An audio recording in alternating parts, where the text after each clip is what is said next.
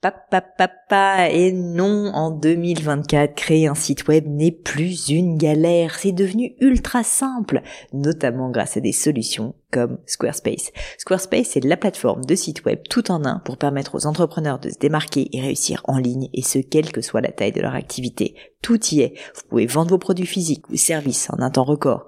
Vous avez des centaines de templates de sites web canon dans tous les domaines. Vous pouvez créer vos propres campagnes email. Vous pouvez même vendre vos propres formations en ligne.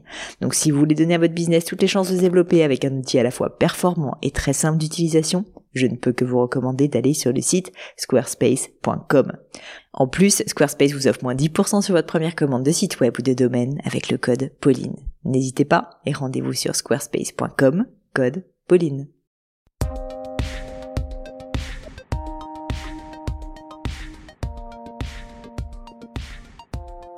Bonjour à tous, ici Pauline Agneau et bienvenue sur Le Gratin. Le Gratin, c'est un podcast où j'interviewe des personnalités remarquables pour parler de leur réussite et essayer de décrypter avec elles les clés de leur succès. On évoque leurs principes de vie, leurs trucs, leurs rituels, leur philosophie même. Et mon objectif, c'est qu'en une petite heure, vous puissiez retirer de ces mentors virtuels un maximum d'enseignements pour pouvoir ensuite les appliquer à vos propres projets. J'essaie de publier un nouvel épisode par semaine, tous les lundis matins, 6h15, et vous retrouverez toutes les notes du podcast, livres à lire, références ou citations sur le blog www.le-du6gratin.fr que vous trouverez en lien dans le descriptif de l'épisode. Quelques petits détails pratiques avant de passer à mon invité du jour. Alors d'abord, si ce n'est pas déjà fait, pensez bien sûr à vous abonner au podcast sur SoundCloud ou iTunes pour être bien sûr d'être notifié la sortie d'un nouvel épisode. Comme ça, pas besoin de guetter lundi matin. Deuxièmement, même si ceux qui m'écoutent régulièrement euh, en marre, je m'en doute, les piqûres de rappel sont pénibles, mais néanmoins utiles. Je vous invite à mettre un avis positif, j'espère, sur iTunes. Vous pouvez aussi mettre un avis négatif si vous n'aimez pas, évidemment. Mais en tout cas, vos avis comptent. Donc si ce n'est pas déjà fait, prenez deux minutes, s'il vous plaît, pour le faire. C'est très facile. Il faut cliquer en bas de la page euh, du gratin sur iTunes sur rédiger un avis. Et ça m'aide énormément. J'en profite par remercier au passage les 2000 personnes qui ont déjà euh, fait ce geste. Ça m'aide vraiment énormément. Troisièmement, vous le savez, j'ai lancé il y a peu une newsletter, la news du gratin, en plus du podcast, où je vous partage mes quelques petites découvertes du moment dans un mail très court qui prend à peine 5 minutes à lire. Et c'est justement le pendant, on va dire, rapide euh, en termes de contenu euh, par rapport au podcast qui est un format beaucoup plus long. La semaine dernière, j'y évoqué un sondage qui me permettra de comprendre mieux qui vous êtes. Euh, je me rends compte qu'en fait, on discute un petit peu sur les réseaux sociaux et vous me faites très souvent des feedbacks par mail ou sur Instagram ou sur Twitter d'ailleurs. Mais finalement, je ne sais pas réellement qui écoutent le podcast. Donc je voulais vraiment bah voilà, prendre ce temps et essayer de vous connaître un petit peu mieux. C'est aussi un endroit idéal pour faire vos feedbacks et puis essayer de comprendre un peu mieux vos habitudes d'écoute de podcast. Ça m'intéresse énormément. Donc voilà, n'hésitez pas à le faire. Je vous mets le lien euh, pour participer au sondage dans les notes de l'épisode. Vous les retrouverez également sur LinkedIn, sur mon Instagram, un peu partout. Ça prend 5 minutes à faire, donc pas d'excuses. Et voilà, et si vous voulez également vous inscrire à la news du gratin, bien évidemment, faites-le. C'est très simple. Il suffit de le faire sur le site www www.le-du6gratin.fr.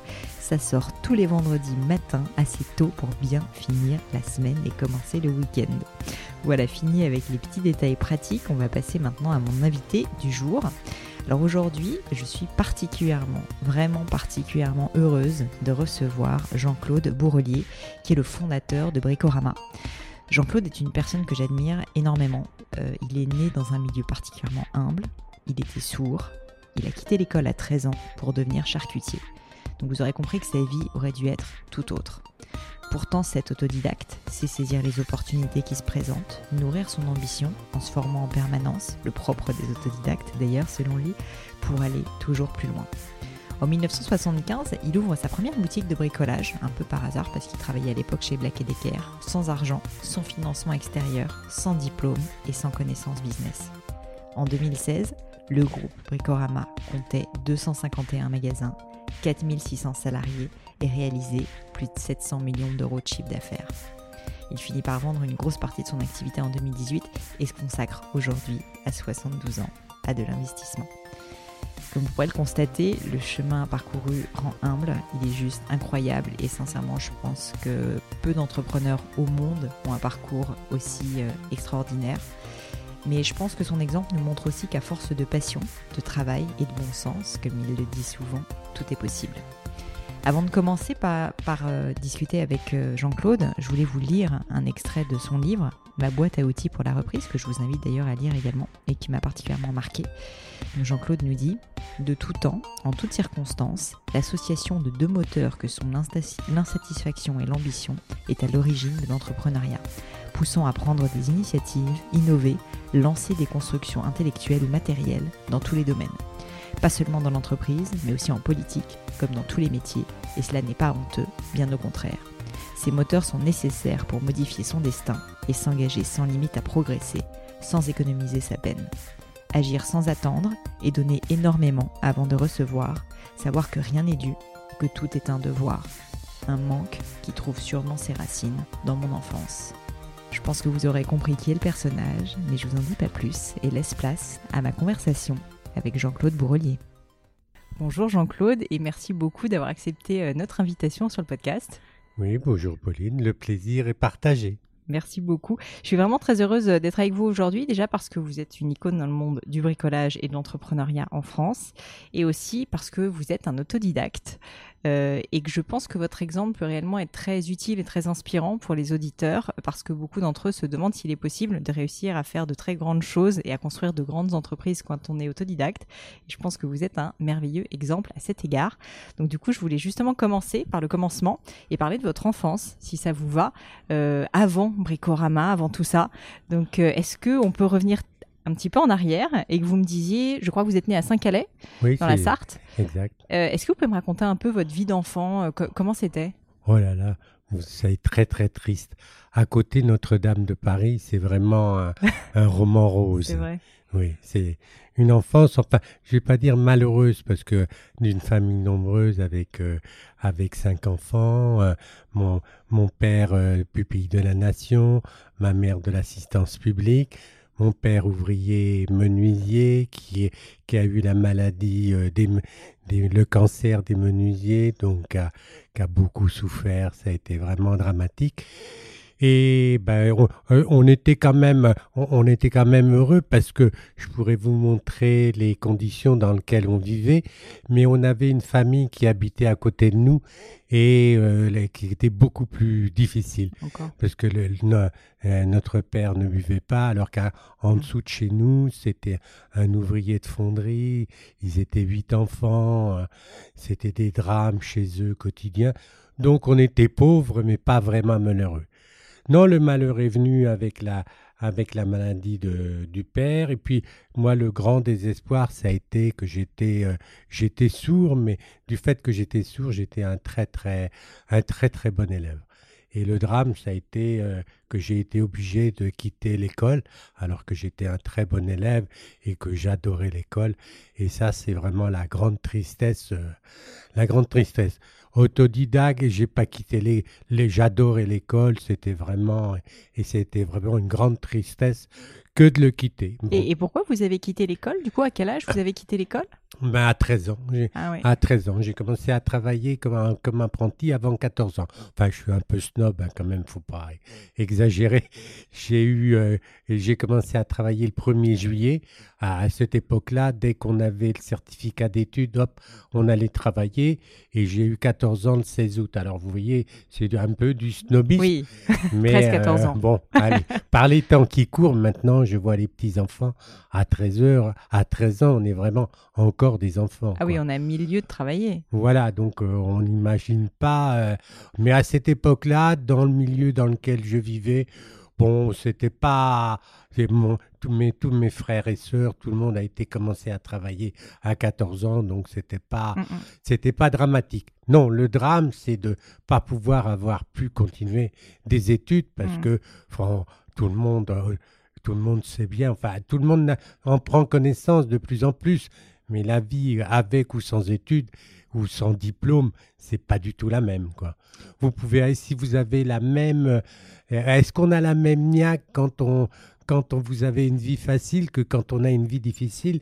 Ça, c'est pas, souvent le cas.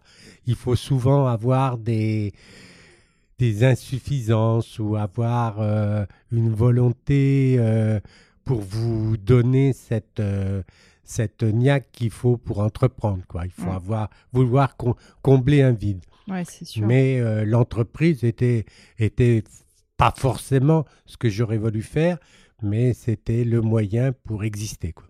Et, et alors, qu'est-ce que vous avez fait à l'âge de 13 ans? Quels ont, Quel a été votre premier boulot? Ben, mon premier travail, c'était apprenti boulanger. Et puis au bout de six mois, comme j'étais sourd et que j'avais pas de tympan, au bout de six mois, ma- le médecin, j'entendais plus encore moins. Le médecin a dit, il doit avec la poussière de farine, ça peut pas durer, donc il faut changer de métier. Alors pour changer de métier, j'ai changé de rue, quoi, puisque juste en face, il y avait un charcutier qui voulait, euh, qui cherchait un apprenti. Mais je suis rentré en apprentissage comme charcutier. Métier très très Ouais, difficile. c'est pas facile. hein. Voilà, Déjà, la boulange, c'est pas facile. Alors, Là, euh, mais à la boulangerie, à côté, c'est ah ouais. c'est dur parce qu'on se quand on fait lève la tôt. grasse matinée, on se levait à pas 4 heures du matin. Quand on... Sinon, le samedi soir, c'était le travail à partir de 11 heures. Non, mais c'était moins dur que la charcuterie parce qu'on on est dans le chaud. Alors que dans la charcuterie, on est dans l'eau, dans le froid. En plus, à cette époque-là, on faisait l'abattoir, on allait tuer les Ah oui. bêtes à la campagne, euh, tout ça, c'était vraiment... Oui, ça devait être Puis je vous dis, Zola à côté, c'est c'est Zola, quoi. C'était Ouais. Zola. Mais bon, on, on se demande, mais on est, quand on est pris dans un environnement, euh, on est. euh, et puis il fallait aller travailler pour gagner sa vie. Ouais, on pouvait pas rester à la maison parce que il n'y avait pas les, les, les allocations qu'il y a maintenant. C'est c'est c'est tout récent puisque je suis encore vivant, donc c'est c'est hier, mais c'est un hier qui a beaucoup évolué Ouais, ça a beaucoup, beaucoup changé. changé, quoi.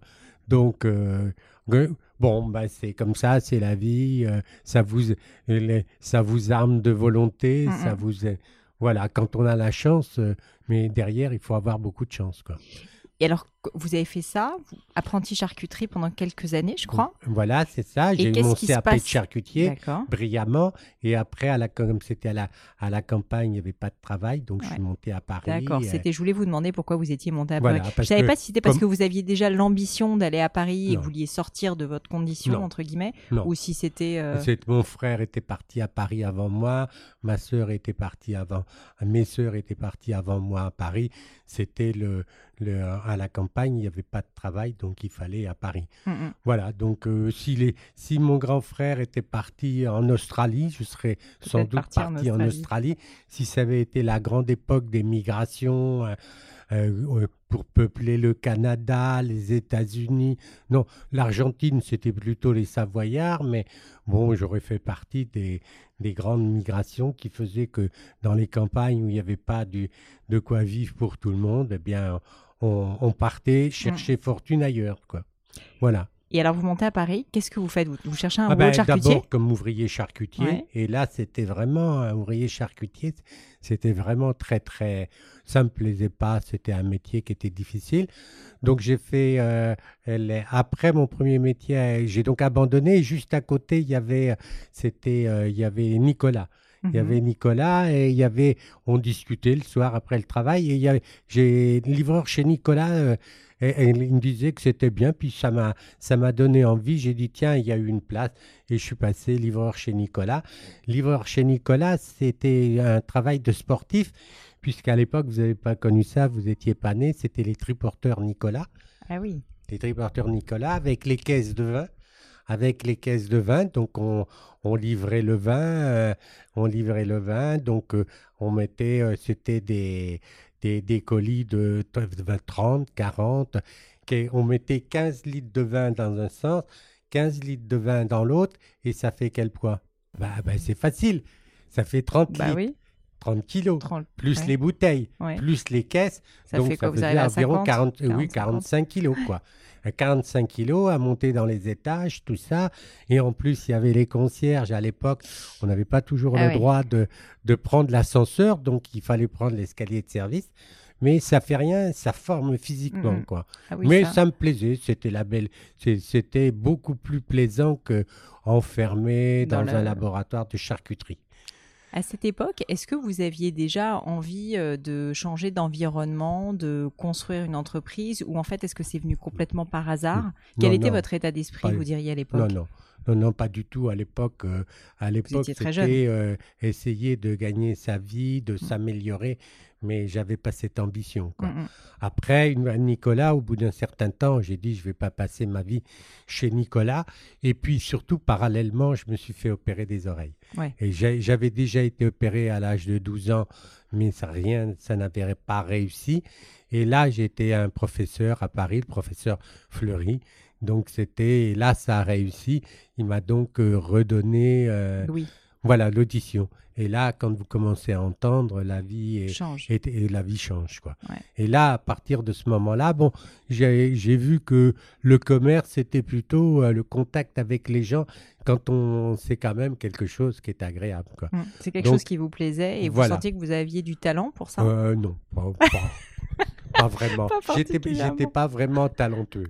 J'étais j'ai j'ai fait du commerce en porte-à-porte avec des gens talentueux et je mesurais que mon talent n'était pas à la à leur hauteur quoi. Donc je faisais du porte-à-porte, tout ça, et puis, euh, et puis, mais je n'arrivais pas à gagner suffisamment ma vie en, fa- en faisant la vente au porte-à-porte. Donc le soir, euh, le soir et le samedi, j'allais au, au BHV pour faire, euh, pour, euh, pour, comme extra, vous savez, comme, démon- Ouais. comme démonstrateur.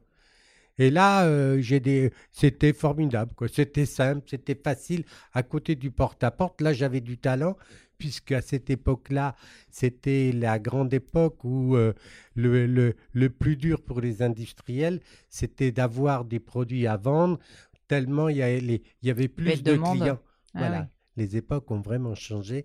Sur, Donc- le, sur le, le- le secteur spécifique du bricolage, c'était Oui, le cas? c'était dans le sous-sol du BHV. Mm. J'avais été mis démonstrateur, euh, démonstrateur dans une, une euh, boîte d'électroportatifs euh, qui vendait des perceuses. D'accord. Et, mais au, au bout d'un certain temps, euh, j'ai dit, ah bah tiens, c'est bien.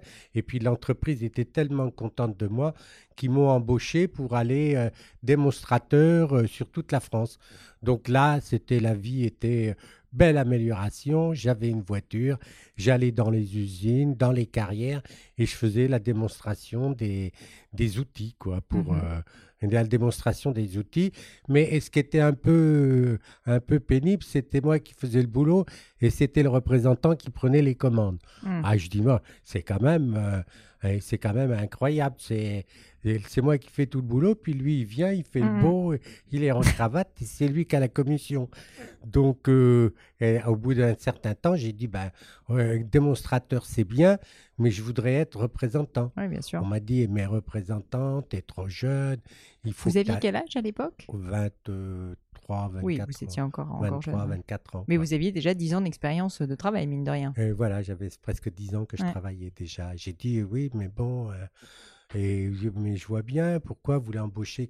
Vous êtes content de moi, euh, Mm. vous me dites que vous allez me donner la place dans quelques années, mais moi, je, je, sens, je pense que je suis capable tout ça de, de faire. Donc eux, ils n'ont pas voulu me donner le, le poste, poste. de représentant, mais comme il y avait un- une autre entreprise qui s'appelait Black Decker, que tout le monde connaît, cherchait des représentants, j'ai postulé, j'ai été pris. Et là encore, euh, grande satisfaction. euh, la vie était. Donc à ce stade, vous êtes assez heureux finalement de votre travail euh, de représentant chez Black Decker parce que c'est une super. Exactement. J'étais heureux, mais pas aussi longtemps que.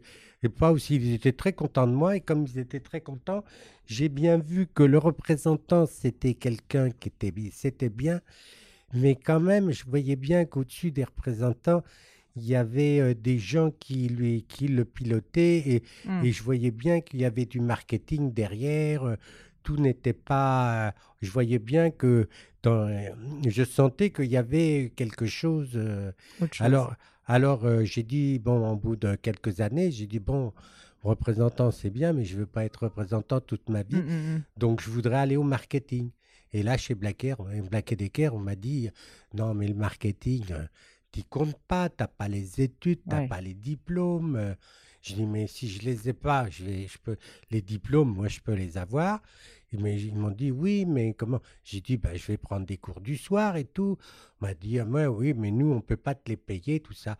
Ben, j'ai dit si vous pouvez pas me les payer, c'est pas grave, je vais y aller quand même.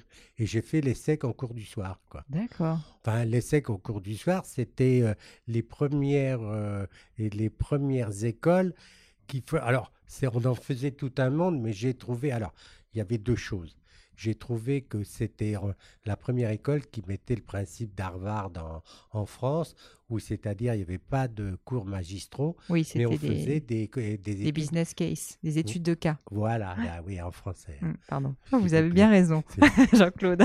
on faisait les études de cas, donc on était, on était une, euh, une dizaine à peu près, des petits groupes, quoi. Mais c'était compliqué pour moi, parce que comme vous dites, il y en a quelques-uns, on fallait, c'était le Kotler qu'il fallait étudier, mmh. on travaillait beaucoup le Kotler, et dans le Kotler, il y avait quand même des, des parties avec euh, des mathématiques. Oui, c'est pas facile. Voilà, c'était pas facile, et je me souviens qu'à un moment, j'étais découragé, et c'était tous mes collègues qui m'avaient dit, non, non, surtout tu restes avec nous, parce que toi, euh, toi, tu as du bon sens.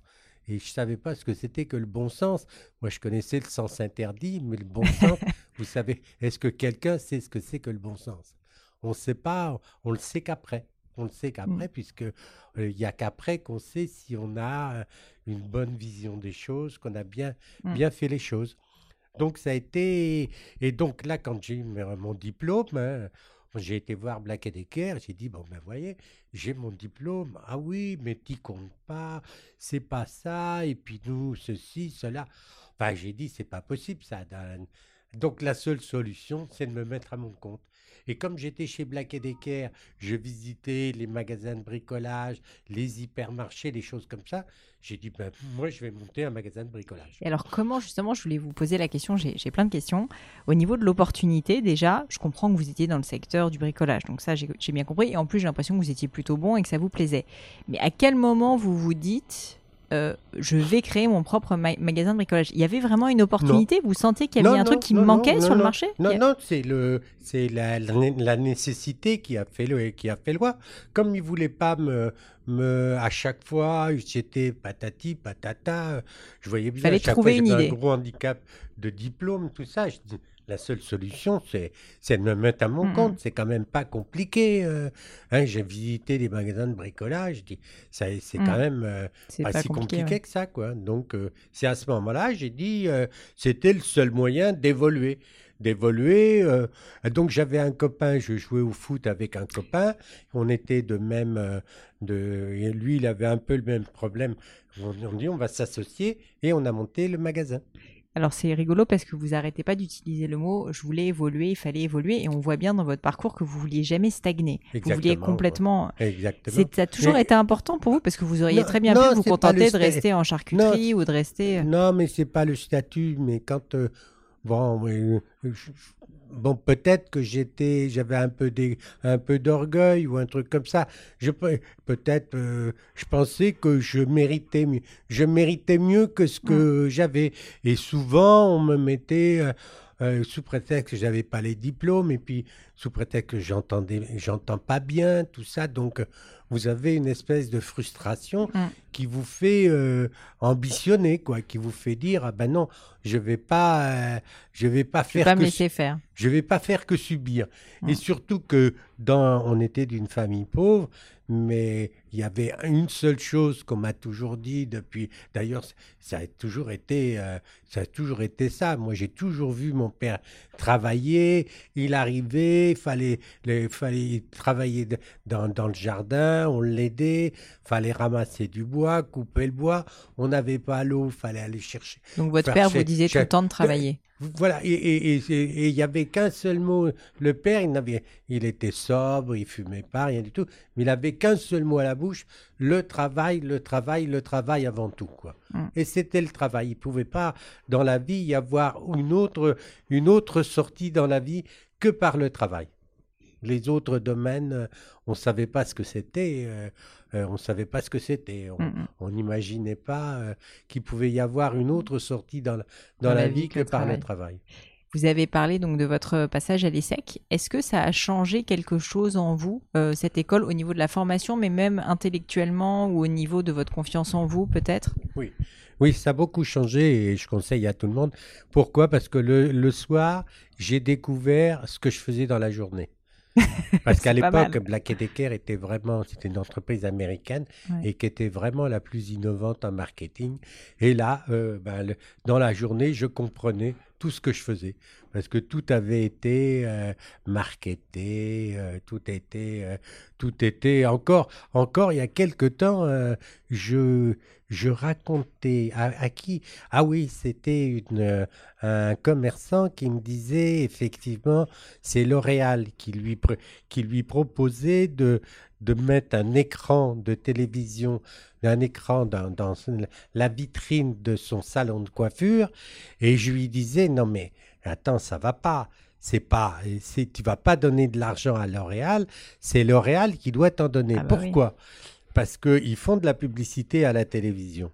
Et leur, pro- leur produit est connu. Mais s'ils n'ont pas de distributeur, s'ils ne retrouvent pas le produit sur leur lieu de vente, eh bien, leur publicité à la télévision, ça ne sert à rien. Donc, euh, toi, tu vas payer. Non, c'est eux qui doivent te payer. C'est la loi du marketing.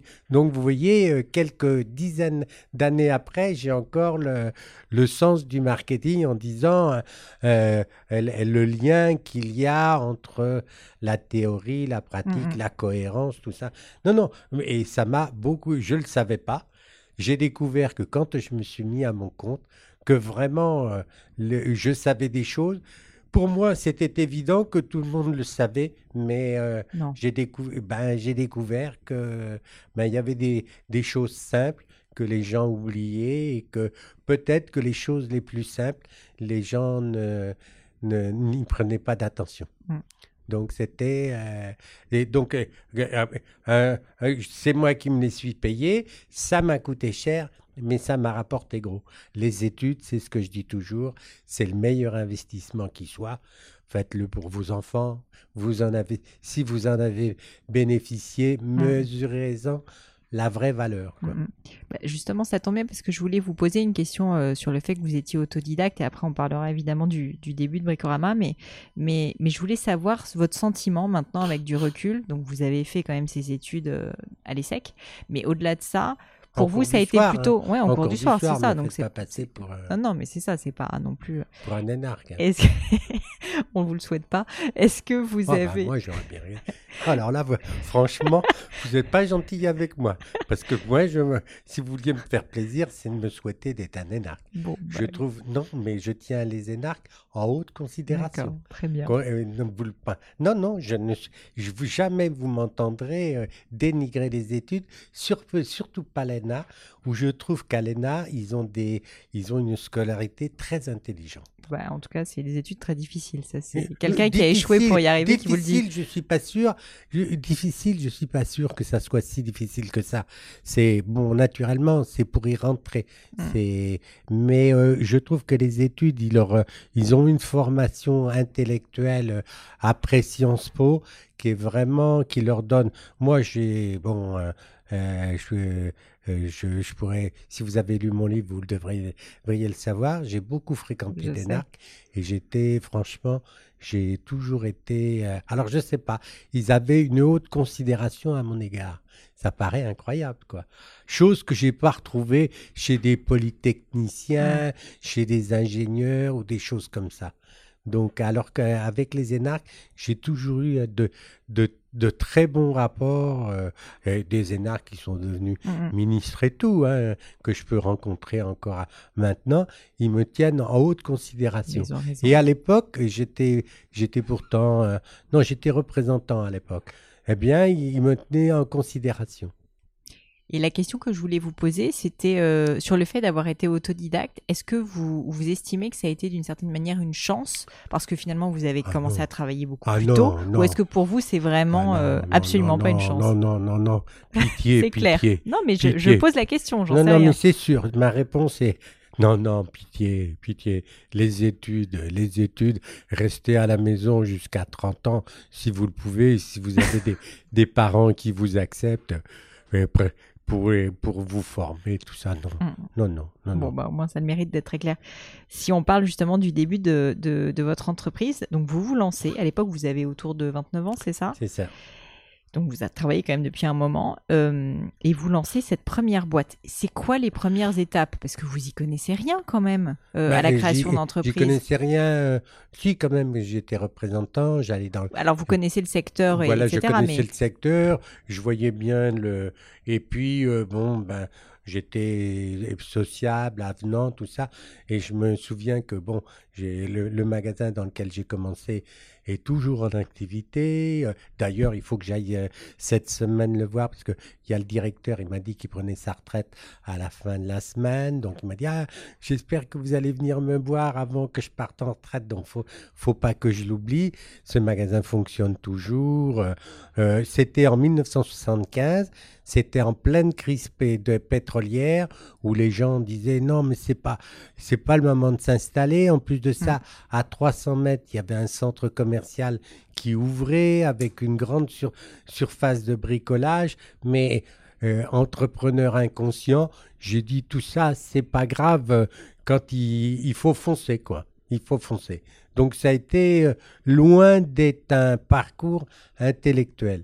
C'est plutôt un parcours euh, tripier, tripier comme on dit, non Hein, c'est pas- non, le, le parcours avec avec les tripes Ouais. plutôt qu'avec la tête quoi. Et donc Et- vous, vous trouvez cette première boutique. Comment Oui. vous la financez? Parce qu'il faut Ben, quand même je de l'argent. finance euh, pas. Je la, finance à, à l'époque. Il y avait euh, quelque chose qui, avec la loi LME, qui a, qui a considérablement compliqué les choses. C'est avec le crédit fournisseur. Hmm. Voilà, le crédit fournisseur Ah oui. faisait que quand on était un bon commerçant, et j'ai eu la chance, pas autant que dans l'alimentaire, parce que si j'avais su, j'aurais pris choisi l'alimentaire, c'est qu'on pouvait, si on était un bon commerçant, c'est qu'on pouvait avoir vendu le produit avant, Avant de payer payé. les fournisseurs. Voilà. Ce Donc qui ça a est moins été, le cas euh, maintenant qu'on doit payer plus, rapidement les fournisseurs. Voilà, et, et- et surtout quand on est dans la bijouterie, parce que mon épouse avait une bijouterie, donc je connais très bien le Ah. poids du stock par rapport. euh, Mais nous, vous savez qu'on fabrique sur mesure, donc c'est tout l'intérêt. très bien. Et, et vous, vous, vous êtes payé avant de payer. C'est le Exactement. bon, c'est le bon principe pour euh, pour éviter d'avoir un BFR qui pèse sur le- la rentabilité. C'est ça. Donc, donc vous arrivez à financer entièrement le, la première boutique comme ça. Je sais que j'avais été voir le banquier que je connaissais très bien. Ouais. Il m'avait dit oui, ben faut me faire un plan, un, un business plan, tout ça. Donc euh, j'avais fait un business plan, tout ça. Ah, et j'étais le voir. Il m'a dit bon, vous n'avez pas signé le bail, il faut signer le bail parce qu'on peut pas étudier le dossier si vous n'avez pas signé le bail. Donc j'ai signé le bail, tout ça. J'ai emmené le business plan. Il m'a dit bon bon c'est bien, c'est bien. Bon on va étudier ça, on va étudier ça. Donc euh, mais j'ai dit mais j'ai signé le bail. Oui oui mais allez-y. euh, donc j'ai commencé les trucs, les travaux, tout ça. J'allais voir mon banquier toutes les semaines. Oui, oui, oui, bon, ça arrive. Quand est-ce que vous ouvrez? Oui, oui, mais c'est pas grave. Et puis euh, il a attendu euh, huit jours après euh, l'ouverture, quand il a vu que le chiffre était Ça nettement rentrait. supérieur Ah ouais. à ce que j'avais indiqué. Donc là, il m'a dit ça y est, ça y est, j'ai l'autorisation de crédit. J'ai dit mais, mais attendez, de- de- pourquoi vous voulez me donner des sous? J'ai jamais été aussi riche. J'ai jamais été aussi riche. Et au bout de 15 jours, j'étais encore plus riche. Et au bout d'un mois, j'avais plein d'argent sur, euh, sur le compte et j'avais pas encore les, les déchéances. Quoi. Mm. Donc, euh, à l'époque, euh, j'ai dit, oh, ben non, non, c'est pas la peine. hein. Vous gardez votre sous. moi, je fais tout en autofinancement. quoi. Mm, mm. Donc, c'est Donc, comme vous, ça. donc vous avez tout fait en autofinancement. Voilà. Mais c'est le, le, le comment le, le avec le recul, il y a eu quand même un petit, une petite conséquence, c'est que pour ouvrir le deuxième, a fallu quand même euh, et, et- à gagner un peu d'argent. Et attendre un peu. Voilà, attendre. J'aurais, euh, alors que si j'avais financé le premier, si je sais- savais ce que je sais maintenant, j'aurais sans doute pris le crédit, j'aurais payé mes fournisseurs plutôt avec du crédit plutôt qu'avec les qu'avec les profits quoi. peut-être. Mm. Donc ce qui fait que le deuxième magasin, euh, j'ai attendu quelques années avant d'ouvrir Mm, le mm. deuxième quoi. Je comprends. Voilà, donc euh, j'avais pas tout compris dans le business. Bah, Mais normal. dans le Kotler, c'était pas indiqué. Donc, il n'y a pas tout. Il n'y a, Hein pas du- il y a, pas- il y a pas tout dedans, ça c'est Non, non, sûr. il n'y a pas tout. euh, Il y, a, il y a du marketing euh, grande entreprise, mais il n'y a pas les béabas du petit commerce. Bah, quoi. c'est ça. Euh, alors, vous parlez de votre deuxième magasin. Une question que j'avais, c'est euh, beaucoup plus tard. euh, donc là, on est en 75 pour le premier, et ensuite un petit peu plus tard pour le deuxième. En 1996, donc c'est à peine 20 ans après. C'est quand même pas si longtemps que ça. Bricorama entre en bourse. Ouais. Et- quelles ont été, si on essaye de prendre un recul fou, pour vous les grandes étapes Parce qu'on va pas pouvoir pas- parler de tous les magasins, vous en avez eu plus de 250. Donc on va pas faire toutes les ouvertures, mais en revanche, quelles ont été pour vous les grandes étapes, les, les grands points clés qui ont fait que bah, vous êtes arrivé euh, ensuite à l'entrée en bourse, à ce succès incroyable, les, les grands moments où vous avez senti que ça décollait? Ben, euh, c'est, donc, ça se passait plutôt bien. hein. J'ai pas, j'ai jamais eu une année déficitaire. Donc tout- tous les ans, Toujours j'ai été gagné rentable. de l'argent. Donc euh, les grandes Les étapes, clients, la bourse, pas un La, problème. la bourse, c'était parce que je voulais racheter une très grande entreprise, quoi. Et les banquiers m'avaient dit, bon, vous, ah, vous avez, euh, enfin, j'avais pas les capitaux nécessaires, les fonds propres nécessaires pour la racheter. Mm. Et ils m'avaient dit, euh, ben, si vous rentrez en bourse, vous pourrez lever des fonds, vous pourrez, euh, ça a été une grande étape. Mais auparavant, j'avais eu, les- j'avais racheté Bricorama, Ouais. qui n'était pas mon enseigne. J'ai fait, fait des rachats d'entreprises, quoi. Mm. Ça s'est pas fait. Ça n'a pas été un long fleuve tranquille, mais avec les reculs, on a l'impression que tout se passe euh, facilement. Il y a eu euh, forcément des, des petites erreurs, quoi. Des Mhm. petites erreurs. On Peut-être à certains moments, j'aurais dû être beaucoup plus, peut-être un peu rigoureux. Quand, dès le départ, j'ai pensé qu'il fallait être dans dans une coopérative, dans le, un groupement d'achat. Donc ça, ça a été un bon choix dès le départ, avant d'ouvrir mon premier magasin. Mm. Donc et, et quand euh, ils m'ont viré parce qu'ils m'ont dit oui, mais plutôt que d'ouvrir des magasins, tu ferais mieux d'être d'être plus attentif. euh, tu commences un truc, t'as pas fini, vaudrait mieux que tu sois un petit peu plus rigoureux au quotidien. Qui Donc, vous a viré, pardon J'ai pas compris. ben, la, la coopérative, j'étais chez Monsieur Bricolage, qui était une coopérative. Mm. Et il me faisait le reproche d'être trop entrepreneur et pas assez euh, gestionnaire. Mm. Et moi, il fallait. euh, euh, le, je m'occupais du détail, mais j'étais pas, à- pas très soigneux, quoi. Mm, Vous voyez le bordel qu'il y a partout ici. euh, ça, c'est l'exemple même. ça fait rien, je m'y retrouve, je perds pas de temps. Je perds, on m'a pas appris à l'école que la, le, le béaba de la, de la scolarité, c'est de l'ordre et de la méthode. Ça, on me l'a pas appris. Donc, euh, conclusion, je me débrouille avec euh, Vous ce que débrouillez je sais pas mal. faire. Hein? Vous vous débrouillez pas mal du tout. Non, mais c'est-à-dire que c'est le reproche qu'il me faisait de ne pas être assez ordonné, Organisé. rigoureux, mais d'être en- entreprenant, quoi. Mm, mm, mm. Donc ils m'ont viré, ça a été ça, ça a été une grande étape, quoi. Ça a été une grande étape. Ils m'ont viré. La, le rachat de Bricorama, ça a été une grande étape. La bourse, ça a été une- pas une grande étape, ça a été une erreur. L'erreur, ça, c'est pas d'avoir été en bourse. L'erreur, c'est de pas avoir pu faire l'acquisition que je voulais. Il y a, eu, des Leroy Merlin et, et un groupe hollandais qui se sont mis en travers de moi pour, pour racheter. euh, euh, C'était un groupe numéro un en Belgique, numéro 3 en France, numéro 1 en Espagne, Mhm. numéro 1 au Portugal. Donc là, c'était si j'avais fait ça, Ouais. ça a été. euh, Mais, mais ce que je trouve quand même assez fascinant, c'est que à 13 ans, vous quittez l'école, vous faites un CAP charcutier, et là, on est en train de parler d'une entrée en bourse. vous voyez, vous voyez, vous n'êtes pas gentil. Mais non, ce que Mais je veux dire, c'est que je suis hyper impressionnée parce que Mais- ce que je, ce- je veux dire mais sans c'est jugement. rien. Mais ce que je veux dire, c'est comment vous avez appris? Est-ce que vous avez eu des mentors? Comment comment vous Mais non, avez mais fait pour, pour en apprendre bourse, c'est tout rien ça? du tout. Il suffit d'être bête et d'écouter les banquiers. Ils s'occu- ils s'occupent de tout. C'est vraiment, ils nous prennent beaucoup Et d'argent racheter des pour pas entreprises. grand. Racheter des pas entreprises, c'est pas si simple non plus. Racheter des entreprises, c'est pas si simple. Euh, si vous mettez du bon sens, si vous pétez pas les plombs, euh, c'est oh, c'est compliqué. C'est maintenant. Hmm. Maintenant, j'ai du mal. Maintenant, j'ai du mal. À, à notre époque, maintenant, c'est compliqué. À mon époque, c'était, enfin, quand j'ai fait mon croissance, parce que je connaissais le métier, bien le métier, le potentiel. Le potentiel, euh, quand vous rachetez une entreprise, c'est pas le, le prix que vous payez, c'est pas le, le problème le plus important.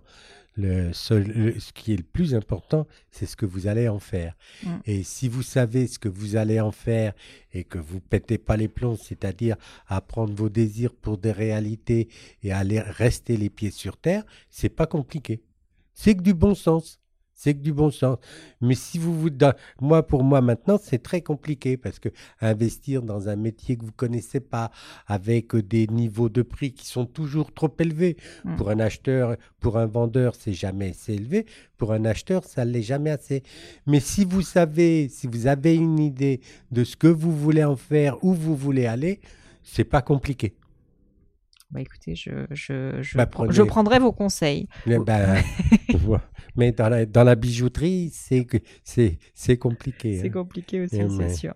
Est-ce que vous avez eu euh, pendant toutes ces années des personnes pour vous aider, euh, en particulier des mentors, des, je sais pas, on dit souvent que l'entourage c'est hyper important et j'ai l'impression que vous êtes entouré notamment de votre famille, mais quand même vous avez été assez seul dans Non. cette aventure. Non, non, j'ai toujours été euh, avec des collaborateurs. Mm. Toujours avec des collaborateurs. Regardez, il y a Carole qui est là. Ça fait 30 ans qu'elle est avec moi, qu'elle travaille. En dessous, Olivier, ça fait 30 ans. J'avais beaucoup de collaborateurs. Vous voyez, les, les- beau- beaucoup de, de fidélité. Mm. Beaucoup de fidélité. Ça, je crois que c'est un aspect, euh, euh, quand on crée son entreprise, on l'a créé avec des hommes, tout ça. Mm. Et puis, euh, euh, vous avez, vous les récompensez. Moi, j'ai toujours eu le sentiment que je, les réc- que je leur devais beaucoup. Que sans eux, j'aurais pas pu faire tout ça. Donc, c'était les, mes mentors, c'était eux.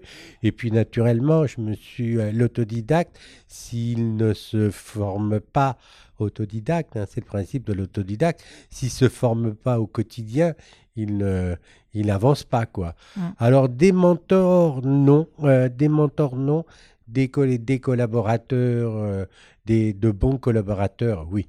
Oui, d'ailleurs, c'est pour ça que j'ai voulu faire un LBO en disant euh, je voulais que ça soit l'entreprise appartenait aux collaborateurs parce que je pensais, je pensais, j'estimais qu'ils avaient peut-être plus de mérite que moi, hein, parce que moi, euh, j'ai le beau rôle, eux, c'est eux, c'est eux qui sont au fourneau, quoi. Hein, voilà, donc euh, non, non, c'est des mentors. Bon, j'ai rencontré des gens intéressants. J'ai toujours été curieux, tout ça, euh, euh, mais d'avoir une personne en particulier, non. Hein, d'avoir un coach, non. J'ai connu des gens qui avaient des coachs. Ouais.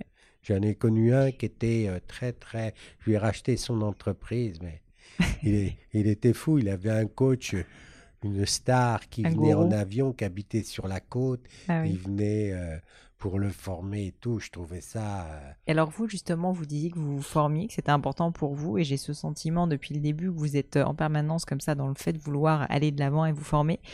Quelles étaient un peu vos méthodes? C'était euh, en rencontrant des gens? Vous disiez que vous étiez Oui, curieux? beaucoup la lecture. La lecture Oui, aussi, beaucoup. Beaucoup la lecture. Les journaux, moi, si j'ai pas mes journaux, depuis toujours, hein, si j'ai pas, si j'avais pas mes journaux, j'étais malheureux. hein. On peut, le soir, en rentrant à la maison, ben, si j'avais pas à manger, c'est pas grave. Mais si on n'avait pas acheté mes journaux, les enfants, ils se faisaient engueuler. hein. Ah oui, ça, les enfants, fallait qu'ils aillent acheter le journal, hein, sinon, euh, non, ça, ça, ça, impossible de passer une soirée, euh, un, un jour sans lire un journal, c'est Donc journal et livre aussi. Et? Et livre aussi, j'imagine. ah oui, oui, les livres aussi, Alors, mais les livres, c'est la nuit. Les, C'est les la livres, c'est c'est le la soir. nuit. Les journaux, c'est le soir. Les livres, c'est la nuit. Donc, le, le, non, non, c'est vrai, les, les, on le sait. Et comme je vous l'ai dit, l'autodidacte, il doit être curieux, il doit, il doit euh, regarder dans tous les Mhm. domaines. Donc, effectivement, c'est parce que au- au-delà de Bricorama, bon, vous savez, j'étais le, le précurseur dans l'éolien. hein. Mm. J'étais vraiment le premier, un, vraiment un des trois premiers dans l'éolien. hein. Et si j'avais, bon, ah, bon, j'étais occupé avec le bricolage. Sinon, avec euh, avec le, re- le re- la- en arrière, je serais riche actuellement. hein. Si j'avais, oui, mais plus riche encore. non, non, mais J'allais dire, mais- bon. Non, mais d'autres activités euh, dans le solaire, dans le thermosolaire, dans le pellet. Mais bon, on vous- peut pas tout Vous faire. savez ce que c'est que le pellet, oui. Euh, non, pardon. Vous avez vu un exemple en bas. Le pellet, c'est des granulés de bois qui servent, euh, vous savez, pour les- le chauffage, D'accord. hein, avec l'alimentation. Ah oui, tout ce qui est et énergétique, etc. Voilà, donc, euh, donc il faut se former au quotidien. euh, je me méfie des coachs parce que euh, j'ai bien vu, j'ai eu des, con- des conseils, que ce soit banquier, tout ça, mais j'ai souvent euh, vu qu'ils voulaient chercher plus à. Bon, naturellement, euh, ils, se, bon, ils sont en décalage par rapport à ce que vous vivez. Hmm. Oui, ils sont bon, pas dans l'opérationnel. voilà, euh, pour eux, oui. euh, euh, les- plusieurs fois, j'ai fait des erreurs en me disant, oui, mais vous vous occupez de tout, il faut vous structurer, avoir des ceci, avoir des cela. Mais je dis, mais c'est pas moi, ça, c'est pas Mm. l'entreprise. Oui, mais vous en sortirez pas si c'est vous avez pas ceci. Si vous... Bon, c'est sûr, j'ai pas loupé les grandes, les, la, la- la mise en place de l'informatique. Quand j'étais dans le groupement, on me disait, oui, qu'est-ce que tu nous emmerdes avec tes ordinateurs? Euh, Il y a encore, euh, euh, les- tu ferais mieux de bien, bien gérer avec les documents qu'on te donne et tout. Donc, effectivement, euh, j'étais à l'écoute, l'informatique, tout. Ouais, ça, vous étiez à l'écoute aussi de, Voilà. de ce qui se faisait, des nouvelles. Euh, Voilà, mais pas de coach. mm, mm. Très bien. Surtout pas de coach. C'est bien noté. Plusieurs conseils éventuellement, mais pas qu'un seul. Alors justement, ça, tombe très bien. Je voulais parler de méthode de travail parce que comme je vous ai dit, j'ai lu votre livre euh, que je recommande d'ailleurs aux auditeurs. On va en parler. Euh, et, euh, et donc ce livre, ma boîte à outils pour la reprise, j'ai fait plein d'annotations quand je l'ai lu. Alors notamment, il y a un point particulier que j'ai trouvé important de souligner, c'est que vous insistez beaucoup sur le fait que vous, travaillez énormément. Et donc on en parlait au début de, l'émission du podcast. Vous disiez, voilà, le travail, c'est absolument clé. Et en fait, c'est certainement la, réu- la, la clé du succès pour vous. Même là, donc vous avez 72 ans aujourd'hui, si je me trompe pas, vous êtes encore à la tête du groupe Bourdier. Vous travaillez encore. Il est assez Oui, il y a tard. encore 1600, 1600 Bah, salariés. Voilà, c'est quand même pas mal. Euh, Est-ce que vous avez été tenté de déléguer, de prendre des vacances? Le travail pour vous, qu'est-ce que ça signifie? Qu'est-ce qui vous motive encore maintenant que vous n'avez plus besoin? Euh, Et, et- et est-ce que le travail est effectivement cette valeur si importante pour vous dans le monde de Ben, l'entreprise? le, le... Bon, j'ai quand même pris des vacances. hein, vous avez- Je me Oui, doute, bon, un petit peu. Croyez-moi, je ne suis pas plus malheureux qu'un autre. Et pourquoi le travail? Parce que plus on, plus on travaille, avant j'avais beaucoup de, de, de centres d'intérêt et j'avais le cerveau qui était capable de, se, de, de s'occuper du travail et d'autres centres d'intérêt. Maintenant, j'ai l'impression que j'ai le cerveau encore optimum à 100% dans le boulot, mais qu'en dehors, ça devient un légume, quoi. Voilà. Non, mais c'est ça. J'ai l'impression que en dehors du travail, mon cerveau, euh, euh, mon cerveau, ça l'intéresse pas. Bah, C'est le travail qui vous maintient aussi énergétique, certainement. Voilà, c'est ça. C'est le, mais c'est le cerveau qui, le cerveau. J'ai l'impression que les neurones ne veulent plus travailler, Mm. ne veulent plus fonctionner que pour le travail. Mais vous n'avez jamais eu de moment où vous en avez eu assez de travailler, vous avez jamais eu de Non. coups de blues, de moments où vous vous êtes dit, euh, pff, Non, jamais. En plus de ça, j'ai une grande chance. ou J'ai une grande chance, c'est c'est que mon épouse est encore plus travailleuse que moi. Ça c'est vrai que c'est un avantage. Elle est encore plus travailleuse que moi, donc partir en week-end, c'est jamais possible. Comme elle, elle a un commerce, elle travaille le samedi, donc c'est jamais possible. Non, c'est, elle est, elle est, elle est, elle est plus courageuse que moi. Jamais, elle, au contraire, avant c'était toujours euh, le dimanche. Mais laisse-moi tranquille, pas question d'aller faire le marché. Laisse-moi, fous-moi la paix, laisse-moi tranquille, va travailler. Donc, euh, euh, et, et que maintenant, euh, franchement, je vois pas ce que je peux faire de mieux que de travailler. Bon. Euh, alors concrètement, à la belle époque, enfin même encore aujourd'hui, ça ressemblait à quoi une journée de Jean-Claude Bourlier? Parce que pour quelqu'un qui travaille autant, racontez-moi, vous vous levez très tôt, qu'est-ce Ah qui non, se passe non, non, non, ça c'est, ça c'est, non, non, Ça c'est quand vous étiez à la Voilà. boulange, mais maintenant vous le faites plus. c'est- C'est 9h du matin jusqu'à 20h, 20h30. Et à l'époque où vous travailliez le plus, enfin euh, à l'époque euh, où vraiment, par exemple, je sais pas, de l'introduction en bourse ou euh, quand vous avez ouvert vos premières boutiques, Quand entrer en bourse, on fout rien. Bon. On fout rien. Avant alors? Hein? Avant alors Non, non, c'est plutôt quand on reprend des. Non, des- pour la oui, reprise Quand d'entreprise, j'ai voilà. repris des entreprises, je me souviens quand j'avais repris Bricorama, Ouais. il y avait euh, les, les, les sociétés de crédit qui avaient décidé que de ne plus, euh, de ne plus assurer mes fournisseurs. Donc, euh, effectivement, le jour de Noël, le jour de Noël, le matin, le 25 décembre, une fois que les enfants Mm. ont, ont- ont ramassé leurs euh, jouets, j'ai dit, je vais tout de même pas rester à la maison alors qu'il y a des choses à faire, il y a des factures à contrôler pour payer les fournisseurs et tout. Donc, euh, donc euh, je préférais... euh, je, parce que quand on a une occupation, on a moins de Mhm. soucis que quand on n'a rien à faire. Oui, c'est vrai. Mais bon. Mais mais faut Donc des faut- journées de non, mais- travail. Mais j'ai aucun, aucun mérite dans la mesure où je fais quelque chose qui me plaît. euh, j'ai j'ai pris, euh, je vois toujours le verre à moitié plein. Donc euh, qu'est-ce que vous voulez euh, Je m'en vais pas. Ah oui, mais non non, je vois tout. je- dans toute chose, je vois que le côté positif. Ça, vous avez bien raison. Un autre point que je voulais évoquer avec vous par rapport au livre, c'est que vous dites qu'il y a quelque chose de très important, c'est l'exemplarité. Oui. Euh, une valeur que je trouve aussi très importante. Et je voulais simplement vous demander qu'est-ce que ça signifie réellement pour vous et euh, est-ce que vous avez un exemple de ce que ça signifie? L'exemplarité, ben, c'est par exemple, moi, j'ai jamais pu avoir une, une grosse voiture. Oui, ma- aux grandes dames de mes collaborateurs qui me disaient, et qui et eux, je leur payais des plus belles voitures qu'à moi. Donc c'était, euh, oui, monsieur Bourrelier. Je disais non, je me voyais pas. moi, j'ai toujours rêvé d'avoir une Maserati, mais je me voyais pas aller dans les magasins euh, alors que je refusais 50 euros d'augmentation à une caissière, aller avec ma Maserati le dimanche, le dimanche matin. Ça m'est euh, quelque chose que j'ai toujours trouvé, euh, hein, trouvé indécent. Mm. Donc j'ai une voiture vraiment moins belle que certains de mes collaborateurs. Bon, voilà. Ça, c'est ça la- l'exemplarité. L'exemplarité, c'est c'est ben, c'est de, de, de faire en sorte que les collaborateurs vous trouvent pas in- injuste. Vous pouvez être, être exigeant, mais surtout ne pas être injuste. Et moi, j'ai toujours trouvé, euh, même je, je suis, j'ai jamais été le, la personne la plus payée dans l'entreprise. Mm. Donc, euh, j'ai toujours trouvé que c'était un bon exemple. Ou peut-être que comme ça, ça a évité qu'ils me réclament de l'augmentation. Donc ça, il peut y Ça, C'est avoir votre côté négociateur. voilà, il peut y avoir l'exemplarité, mais euh, avec euh, un intérêt bien compris. Un Mm. intérêt bien compris. C'est ce qui fait, mais c'est ce qui faisait la fidélité des collaborateurs Mm, et l'investissement, qui s'investissaient davantage dans le travail. Parce que ben, le, le patron montre l'exemple. Bon.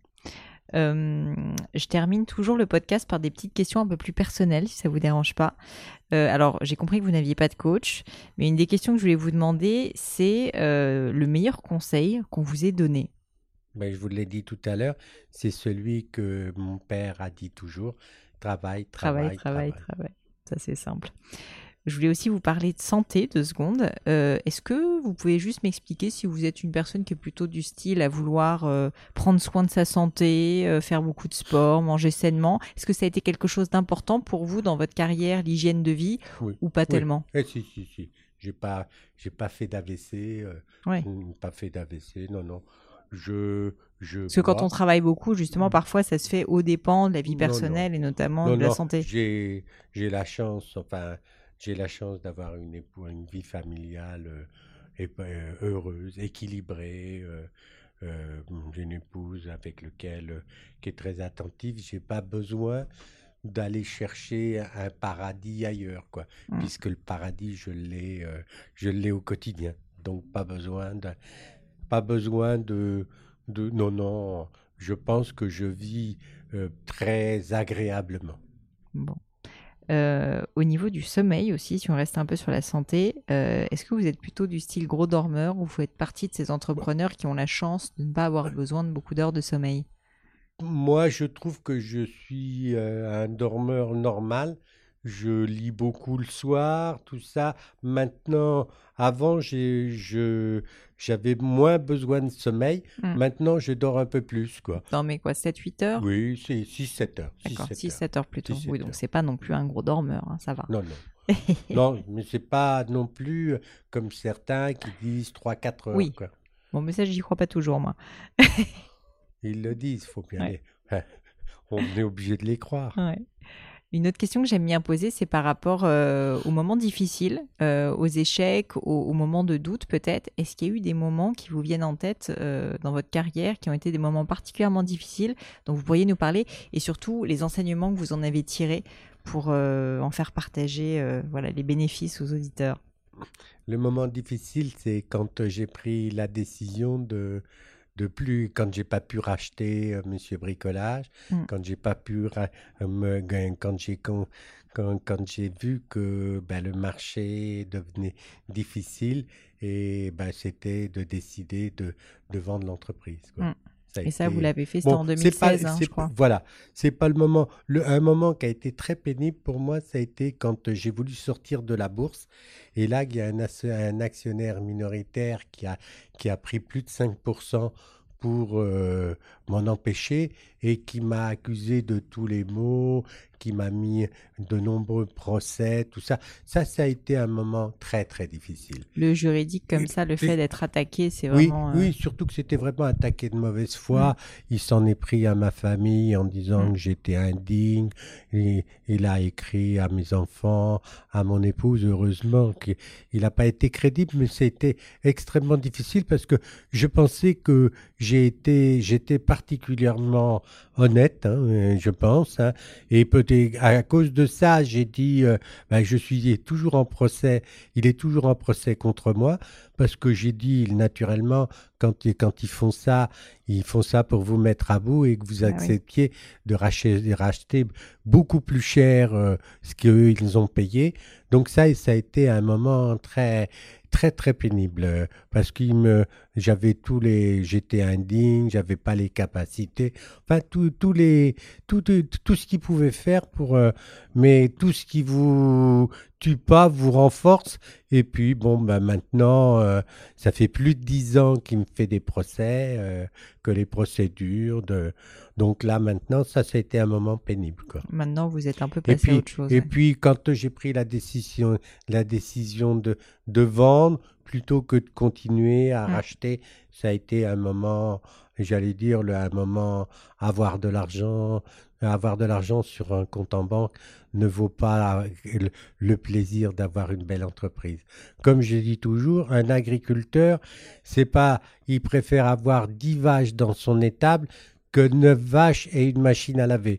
Alors vous me direz, c'est pas très euh, bon, faut le prendre avec humour, hein, pas pas au pied de la lettre. hein. non, mais c'est vrai que Mais c'est vrai, et- ça. et voilà, c'est le c'est l'argent l'argent pour un pour un entrepreneur, ça doit être un moyen, ça doit pas être un but quoi. Et justement, si on revient euh, quelques instants, juste, j'avais pas prévu de vous poser la question là, mais, mais je le fais quand même, sur, euh, sur la vente de, de Bricorama, euh, donc en 2016, je crois, Euh, non, dé- début 2018. 2018, pardon. Euh, oui, c'est ça, 2018. Euh, donc vous vendez une partie, mais vous en gardez quand même une partie. Euh, je comprends que ça a été un peu dur de, de Mais surtout dur pour euh, pour les enfants qui Bah, travaillent voilà. avec moi. Donc euh, surtout Et qu'est-ce qui a motivé la décision de faire ça? Ben, c'est-à-dire que le marché avec l'e-commerce, Mm. tout ça, avec euh, la concurrence, on était petit. Il me fallait absolument acheter une entreprise plus grosse. Alors j'ai fait une proposition pour acheter euh, Monsieur Bricolage, qui était une, une entreprise. C'était une belle acquisition, quoi, qui m'aurait permis de- d'être le numéro 3 sur le marché. Mais c'était à un moment, j'ai dit, c'est où on rachète, où on est racheté, mais la concentration fait que... Ou alors tout le monde me dit que j'ai bien fait vu euh, tout ce qui se passe au quotidien sur le marché, parce que il y a quand même des bouleversements. Vous voyez le quotidien euh, avec euh, Kingfisher, Castorama, Brico Dépôt, les difficultés très bien. ouais. les fermetures et tout. Monsieur Bricolage, ils sont, ils sont vraiment en perdition. Enfin, c'est un marché qui est, c'est un marché qui est, qui est très important, ouais. mais très concurrentiel. quoi. Pour, pour terminer, une question que j'aime bien poser, c'est euh, un sujet qu'on a évoqué, je suis ravie de vous la poser parce que je sais que vous lisez beaucoup, vous nous l'avez dit, mais c'est les livres que vous recommandez le plus autour de vous ou qui vous ont le plus marqué tout simplement. Le, le- le livre qui m'a beaucoup marqué, euh, c'est Bernard Clavel. Je ne sais pas. Ah oui vous vous Ouais, je connais, Bernard ouais, bien je connais. Alors, euh, alors? Mais alors je me rappelle pas de quel titre, mais j'en ai gro- lu. Alors, c'était, il a eu le prix Goncourt avec Ouais. La Grande Patience. Et pourquoi j'aime bien Bernard C'est pas Clavel? celui-là que j'ai lu, mais bon, je retrouverai Mais- le nom. Alors, il y a Maurice et Bernard. hein. Maurice, c'est- c'était le Nouvel Obs Mhm. et tout. Bernard Clavel, c'était parce qu'il a fait son apprentissage euh, de pâtissier. Son livre, ça s'appelle La Maison des Autres. Et effectivement, j'ai toujours. Et puis, en plus, c'était un, un type très, très bien. Il a écrit euh, beaucoup de romans qui ont été repris à la télévision, L'Hercule sur la place et tout. Bernard Clavel, c'était mon écrivain de cœur. J'avais, j'ai jamais eu le temps. Je voulais toujours le rencontrer. J'ai jamais eu le temps de. Et quand j'ai voulu le rencontrer, j'ai téléphoné à son épouse. Elle m'a dit, mais vous savez qu'il est, il entend, il, il, il entend mal, il voit mal et, et il veut rester tranquille. Mm. Donc j'ai jamais pu le rencontrer. C'est Adol. euh, donc Mhm. euh, ça, c'est mon écrivain de cœur. Autrement. Il y a un livre spécifique de Bernard Clavel qui vous Bah, a plu? La maison des autres, c'est quand il autres. était apprenti pâtissier, quoi. Donc c'est Mm. vraiment le, le coup de cœur. Après, euh, après, ben, naturellement, j'ai lu les grands écrivains. euh, j'ai vu que le, le père Goriot, le père Goriot, d'ailleurs, dans mon livre, je reprends les phrases du père Goriot, effectivement, euh, qui j'ai évité le d'être le père Goriot, à savoir, euh, le, c'est le commerçant qui, Mm. effectivement, après avoir fait fortune, veut être dans le grand monde, un monde qu'il n'est- d'un- qu'il n'est pas, mais où les autres profitent de lui, Ouais. enfin, l'entraînent à sa perte, quoi. Mm, mm. Donc, euh, sinon, de Balzac. En, en- en- en ce moment-là, je- en ce moment, je suis en train de lire le livre de, de Roland Dumas. D'accord. Donc, euh, Roland Dumas, vous- Enfin, Roland- je connais deux noms, mais je l'ancien pas ministre, Ouais. effectivement, c'est une biographie, quoi. D'accord. C'est une biographie. euh, euh, et si un livre que je peux vous recommander, qui m'a vraiment, le Totem du loup. Le totem du loup, je le connais pas du Totem du loup, vous, alors ça, je vous le recommande. Ça se passe en Chine. C'est pendant la révolution culturelle.